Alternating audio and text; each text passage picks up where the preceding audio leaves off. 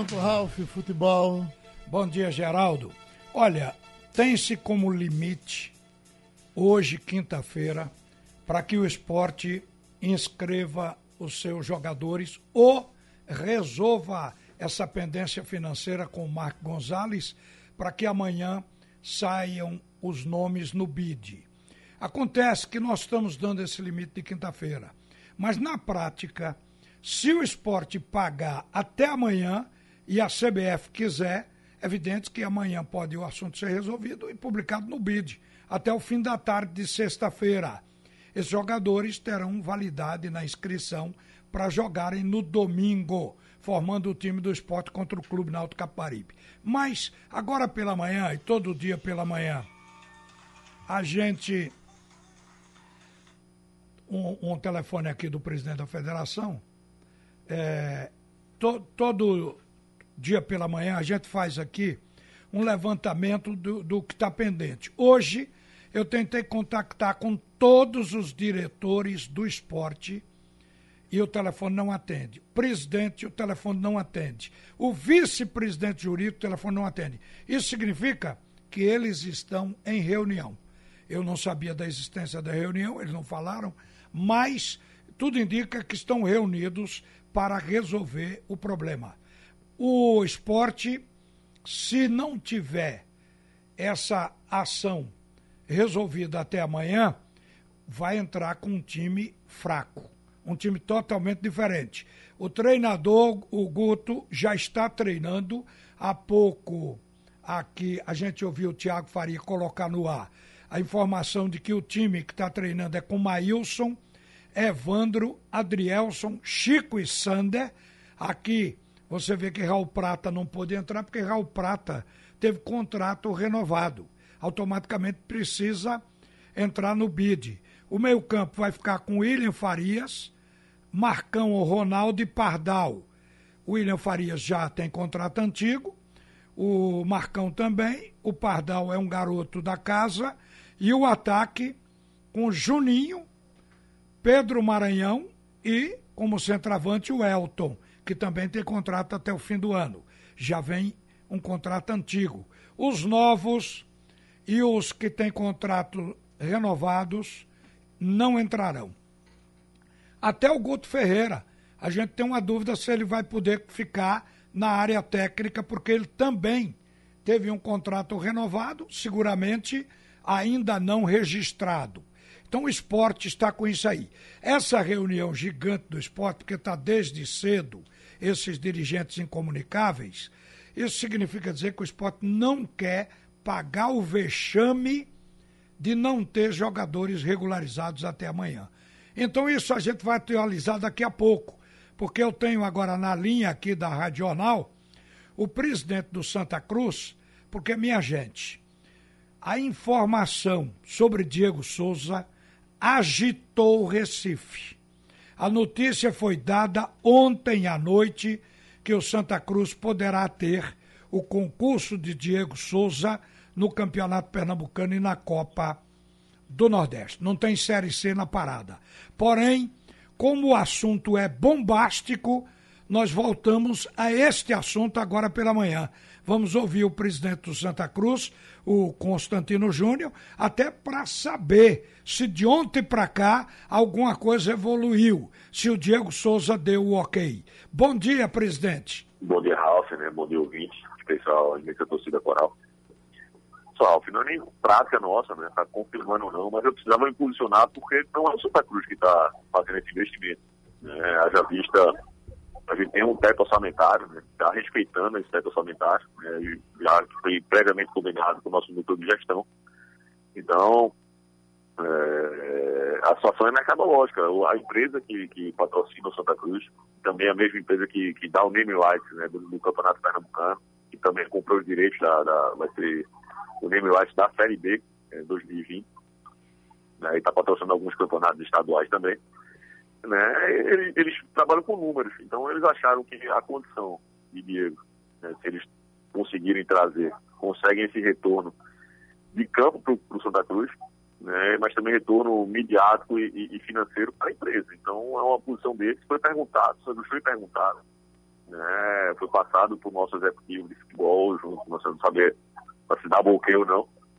Né, e, e, aí é uma condição passada, passada para, para o clube, né? Então o clube deu ok, e a partir daí a gente deixou muito claro que não é o que está negociando, é, é a empresa né, que, que tem sede na Alemanha, mas também tem um pessoal que tem um aqui no Brasil, escritório no Rio de Janeiro, né, tem pessoas que são amigas, são amigos em comum do, do próprio Diego que startaram, né, iniciaram uma negociação, claro que aí o andamento da negociação vai ser falado por eles. Eu, eu Mas houve alguma alguma aceitação por parte do staff do Diego Souza? Você já houve Olha, uma sinalização, pelo menos?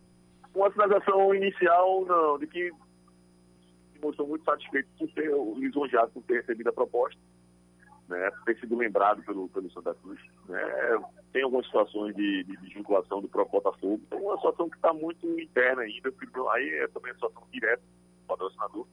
É, o que coube ao Santa Cruz foi dizer que ele se interessa pelo lado técnico, né, pela, pelo retorno que pode dar dentro de campo. A gente sabe que é um atleta é, dedicado, um atleta que tem muitos predicados, né, qualidade indiscutível, né, e que ele tem a questão de se identificar com os clubes que ele veste a camisa. Então, para a empresa seria um retorno muito bom. Né, então, a gente sabe que não podia estourar o orçamento, não pode sair da nossa limitação. Então, aí foi muito, foi, foi muito claro com, com o patrocinador né? Mas aí é uma situação deles e eles têm, têm condição de poder fazer esse investimento. Então aí, entre essa aceitação, né? A nossa parte seria a aceitação técnica, né? Então isso foi dado ok. Né? O clube visualiza nele um potencial, né? um jogador que tem muito potencial, que pode ajudar muito o Santa Cruz. Então, e a ideia da, da, da empresa seria para esse primeiro momento, né? Pernambucano. Não era a Série C, né? Só Pernambucano e Copa Não, do Nordeste. Exatamente, exatamente, exatamente. Sim, então, então é um negócio aí em torno do quê? De uns 2 milhões de reais que o patrocinador é, vai na, gastar. Olha, cifras eu, eu não entrei nesse mérito, assim, eu sei que é um investimento alto, mas que eles têm essa condição de fazer esse investimento. Então, é uma empresa que tem né, uma boa saúde financeira, né, e a negociação era direto com, com, com, o staff do atleta, com o atleta, né, a gente não entrou nessa questão de números, o Santa Cruz, eu digo, não entrou nessa questão de números, né, mas o que eu digo é que se eles, eles tendo um, um aceno né, do valor, né, certamente a empresa tem a condição de fazer esse aporte e de trazer o acesso. Ô Constantino, é importante isso do Diego Souza. Agora, muita gente fica é, cético de que se isso poderia acontecer, porque o Diego espera que um clube de Série A, de primeira linha, até o contrate ainda. Então, mas como você coloca que é um pacote para apenas 45 a 50 dias, é possível que a coisa funcione, né? Exato. Como eu disse, eu, a ideia era para esse primeiro momento, até porque a empresa quer dar um. quer mexer com o campeonato, né? E sabe da força do Santa Cruz, o retorno que poderia dar. Então tudo foi calculado, né? Não foi uma coisa é, jogada sem, sem, sem analisar o, o retorno né, para a empresa. É uma forma de, de, de, ter esse retorno, eles visualizaram isso. Então, era um pacote para Pernambucano e, e, e Nordestão. É, vamos esperar o, o, o funcionamento andar, é, o desenrolar dessa negociação. É, esperando que, que tenha um final feliz, caso não tenha. É, espero que a empresa finalize a situação de algum outro atleta, né, mas o foco no momento da empresa que ela visualize.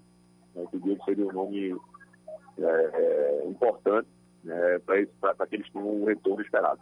Agora, fora essa questão, Diego Souza, você está acertando com alguém hoje, aí no Rio, com outro jogador? A, a, a, gente, a gente, iniciou um, uma discussão aqui em alguns clubes, né, também algumas situações internas aí envolvidas na CBF, termos de planejamento. É, tem, foi passado sim alguns anos, a gente já iniciou uma condição para dar um, uma qualificação maior na nossa equipe. A gente não pode fazer loucuras. Né? Então, por isso que a negociação se estende por um tempo maior. A gente entende que, a gente sabe da, da, da necessidade de qualificar o nosso alimento, mas é importante que seja uma questão progressiva. A gente vai crescendo durante a competição. Não adianta você é, montar tudo e, e, durante a competição você sair. É, até porque a gente está numa série C, mas está trazendo até de nível de série B. Então, a gente tem negócio estende por mais tempo. Né? A gente está disputando até com o mercado nesse momento a janela está aberta com até com o próprio exterior. Né? mas eu tenho plena convicção de que com essa primeira acomodação de mercado vão aparecer bons nomes, o que a gente está fazendo aqui é isso, é se posicionando atrás de um ou outro atleta de qualidade. Estamos né? jogando a, a, a, linha com anzol para daqui a pouco é, é, pegar o peixe. Então, certamente, é, dentro de pouco tempo, vamos ter sim né, peças pontuais que consigam aumentar o nível de qualificação do nosso elenco né, e agradando ao torcedor e certamente dando esse retorno de campo é, para o treinador Itamar.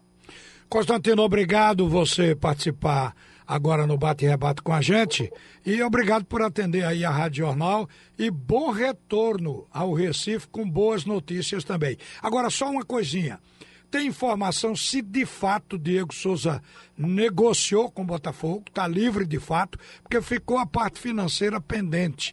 Você tem essa informação? É, o que tem aqui que está tá, tá no, no, O time do Botafogo está no Espírito Santo, né? Está em pré-temporada no Espírito Santo.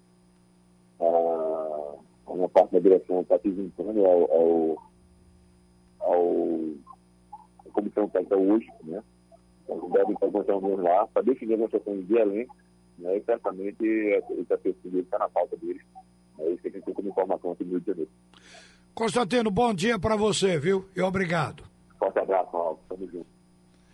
Olha, quem acaba de nos ligar aqui é o diretor de patrimônio do Náutico, Eduardo Carvalho. Tem impressão que Eduardo está querendo abordar o assunto da vistoria do Corpo de Bombeiros, que reduziu a capacidade do estádio do Náutico, que vai abrigar o clássico agora domingo. Passou para 11.700 torcedores, um estádio que tem capacidade para 19 mil. Bom dia, Eduardo Carvalho. O tempo é pouco, já estamos no final do espaço do bate-rebate, mas explica aí o que é que está incomodando ao Clube Náutico Capibaribe. Bom dia, Ralf. Bom dia, grande torcida Alvirrubra. Veja, o, o que me permite dizer para o momento é que a diretoria executiva do Clube Náutico Capibaribe está trabalhando né, junto ao órgão competente, aos órgãos competentes, para reverter essa situação. Obviamente que as normas do, do Corpo de Bombeiro ela foi modificada, né? nós tínhamos o AVCB que venceu agora em dezembro, e dentro desse vencimento a norma também mudou. Inclusive o comando do bombeiro também mudou. Então, o Náutico vai ter que se ajustar às novas normas e, partindo dessa premissa, sofremos uma vistoria do Corpo de Bombeiro, da Polícia Militar, que nos recebeu muito bem, diga-se de passagem, né? E nessa, nessa vistoria foi constatado né, que, de acordo com as novas normas, o Náutico precisará fazer novas intervenções no estádio. Gostaria de lembrar ao torcedor alvirrubro que durante o estádio ficou fechado durante quatro anos. Fizemos uma reforma que deixou o nosso estádio bem melhor do que era. Tiramos todas as licenças à época eh, dos órgãos competentes. Só que as normas do, do Corpo de Bombeiro mudou, modificou. Então a gente vai ter também que se ajustar a essa nova norma para poder voltar a ter a capacidade do nosso estádio. Ô, Eduardo, a diretoria executiva e, está trabalhando nisso. E tá pode certo? acontecer Pode acontecer de você ajustar alguma coisa e, e aumentar essa quantidade de ingressos para domingo, ou isso só para jogos depois? Só para jogos depois, em razão do tempo. A gente não tem como, a gente tem que fazer a aprovação junto ao Corpo do Bombeiro do projeto do estádio de prevenção e combate ao incêndio. E para que isso seja feito, né, não, não é de imediato. Né? A gente vai ter que entrar com um projeto junto ao Corpo de Bombeiro aprovar esse projeto lá no Corpo de Bombeiro e, a partir daí, fazer as devidas adequações necessárias em nosso estádio. Então, Agora, mais uma coisa, eh, você sabe que esses projetos, até sair a aprovação, leva tempo. Você calcula que tempo vai se gastar com isso? É, estou indo agora para exatamente uma empresa, né, especialista com expertise nesse, nessa, nesse tema, para conversarmos a respeito disso e a partir daí nós temos mais ou menos uma previsão de, do processo e de como vai se portar e o tempo que levará para poder dar um, uma resposta ao nosso torcedor. Eduardo, ainda é, nessa questão, a mureta que vocês colocaram de vidro, é, em certo setor, ela está mais baixa do que o exigido pelo Corpo de Bombeiro. Isso é uma coisa rápida para mudar, para suspender uma mureta, ou não?